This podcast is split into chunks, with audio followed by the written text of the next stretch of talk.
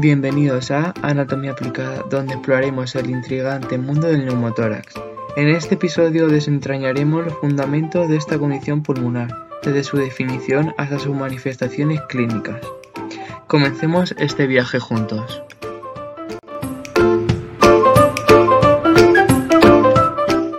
Para empezar, voy a explicar lo que es un neumotórax y una breve introducción de lo que hablaremos a continuación. Un neumotórax es una condición médica en la que se acumula el aire en el espacio pleural, que es el espacio entre la capa externa del pulmón y la pared torácica.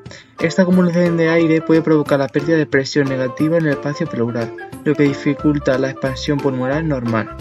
Dependiendo de la causa y la cantidad de aire acumulado, un neumotórax puede ser espontáneo o resultar de un trauma. Los síntomas comunes incluyen dolor torácico súbito y dificultad para respirar. El diagnóstico se realiza a través de métodos como radiografía de tórax y tratamiento puede variar desde observación hasta procedimientos para evacuar el aire acumulado. ¿Cuáles son los factores de riesgo del neumotórax? Los factores principales son cuatro. El tabaquismo, la conexión entre el hábito de fumar y el neumotórax es significativamente ya que el tabaquismo puede aumentar la fragilidad de los tejidos pulmonares. La edad y el género, los hombres especialmente jóvenes tienen un riesgo ligeramente mayor de desarrollar neumotórax espontáneo primario. Las enfermedades pulmonares, afecciones como la enfermedad pulmonar obstructiva crónica o, la fibrosis quística pueden aumentar la susceptibilidad al neumotórax. Y como final, antecedentes familiares, que son la predisposición genética, pueden desempeñar un papel con casos familiares que sugieren una mayor probabilidad de desarrollar la condición.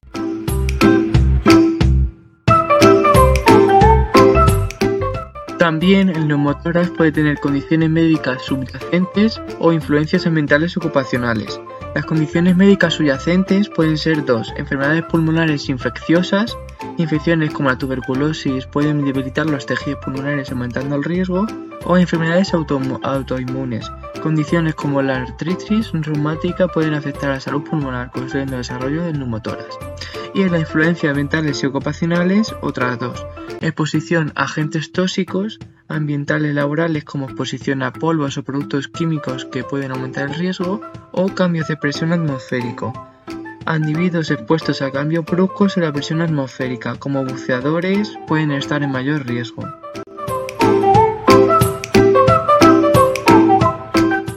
¿Cuáles son los tipos de neumotoras? Hay seis tipos principales.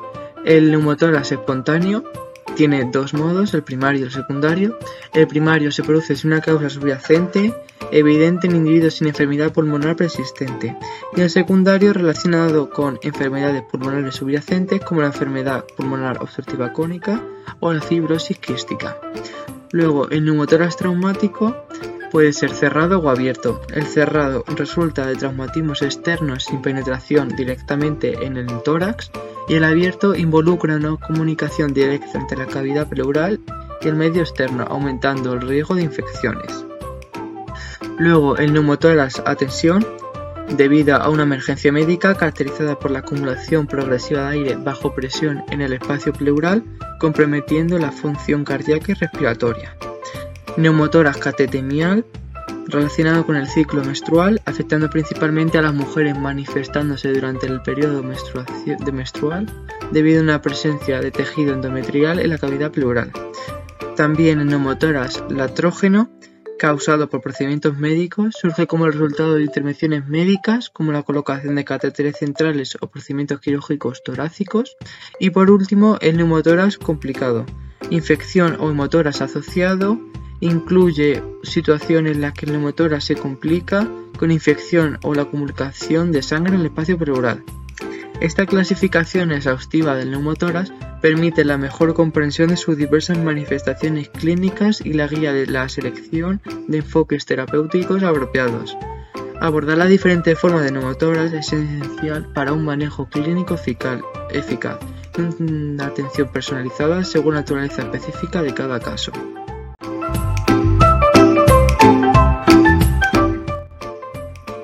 ¿Cuáles son las manifestaciones clínicas de un neumotórax? Las principales son cinco. La primera es el dolor, torácico súbito. Uno de los signos más prominentes, el dolor agudo en el pecho, puede variar en intensidad y ubicación según el tipo y gravedad del neumotórax. La dificultad respiratoria. La sensación de falta de aire puede manifestarse gradualmente o de manera abrupta, dependiendo del tamaño y la velocidad de acumulación de aire en el espacio pleural. También la tos seca. La irritación de la pleura puede provocar tos sin producción de esputo, siendo un síntoma común. La traquipnea. Aumento de la frecuencia respiratoria, especialmente respuesta a la dificultad para expandir el pulmón afectado. Y por último, la simetría torácica. Observación visual de una hemitórax que se expande menos que el otro durante la respiración.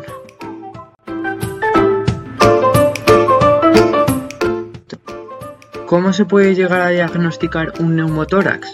Pues se puede diagnosticar con una serie de pruebas, las cuales son eh, la radiografía de tórax, imagen clave para identificar la presencia de aire en el espacio pleural y determinar la magnitud del neumotórax, la tomografía computerizada, que proporciona imágenes más detalladas para evaluar el tamaño y ubicación del neumotórax, así como detectar posibles complicaciones, también la ecografía pulmonar, útil en entornos de emergencia para confirmar la presencia de aire en el espacio pleural, también una prueba llamada gases arteriales, que es el análisis de la sangre arterial para evaluar el oxígeno y la acidonosis, proporcionando una información adicional sobre la gravedad del neumotórax. También exámenes físicos específicos, incluyendo la percusión torácica y la auscultación para detectar cambios en el sonido pulmonar y verificar la expansión pulmonar. Y por último, la historia clínica detallada, que evaluando los antecedentes médicos, factores de riesgo y circunstancias que precedieron al inicio de los síntomas.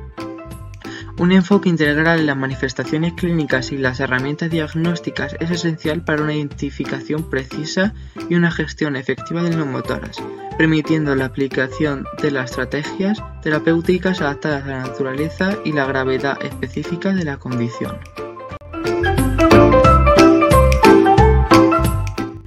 Tratamiento del neumotórax. ¿Cuáles son las estrategias para restaurar la función pulmonar?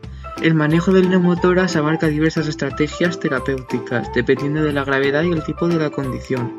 Este análisis detallado explora las condiciones de tratamiento desde enfoques conservadores hasta intervenciones más invasivas, con el objetivo de restaurar la función pulmonar y prevenir recurrencias. ¿Cuáles son los tipos?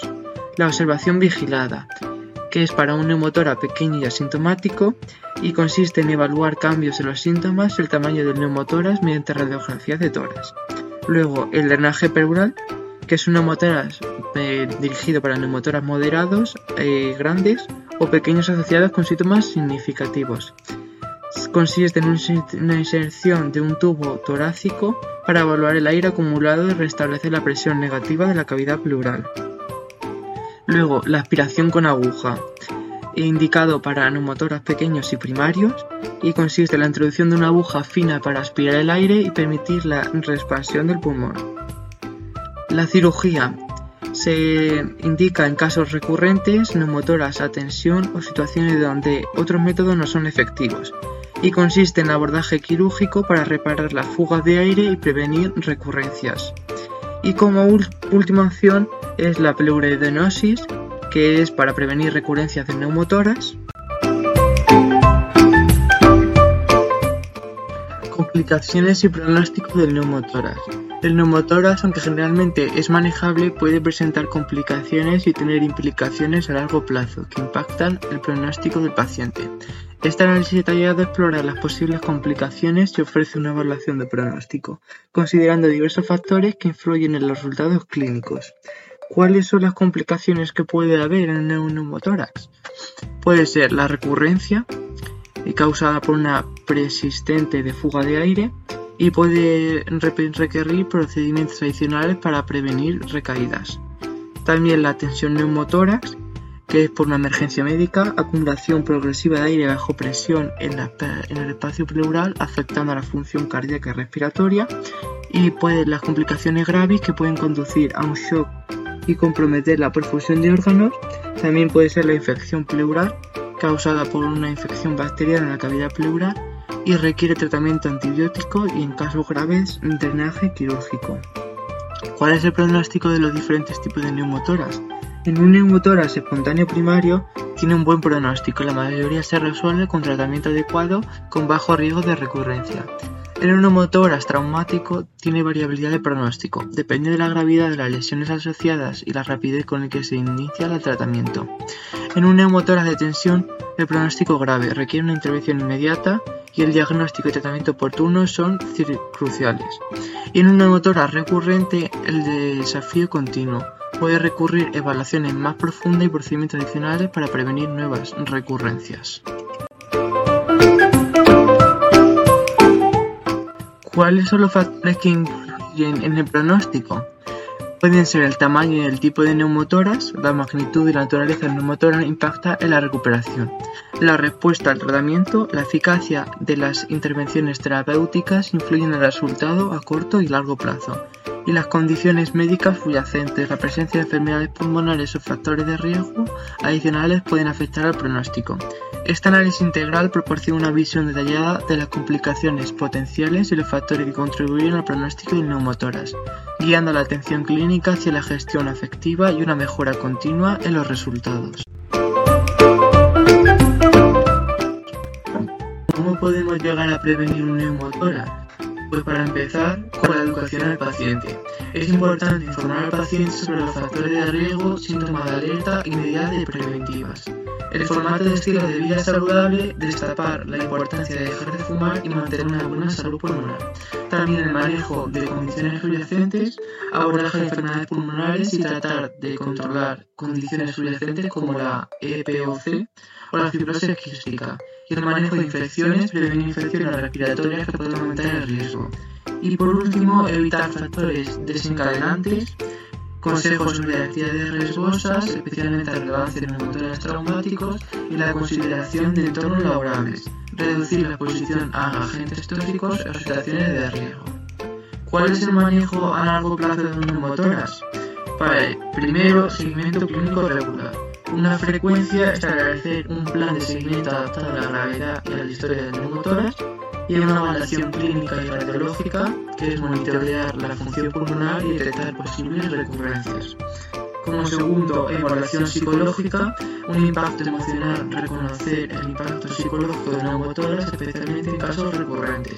Y un apoyo psicológico, como brindar recursos y apoyar para abordar el estrés emocional también las considerancias quirúrgicas electivas, que valoración individualizada para casos recurrentes, situaciones de alto riesgo, la pleurodenosis o cirugía, discutir las opciones para prevenir recurrencias.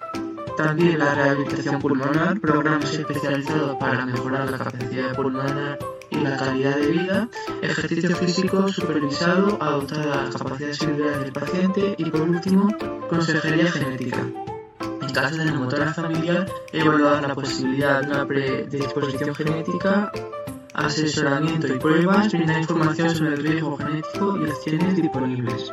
Abordar la prevención y el manejo a largo plazo de neumotoras que implica el enfoque holístico que considera factores físicos, emocionales y genéticos. Esta estrategia busca no solo prevenir recurrencias, sino también mejorar la calidad de vida y bienestar general del paciente.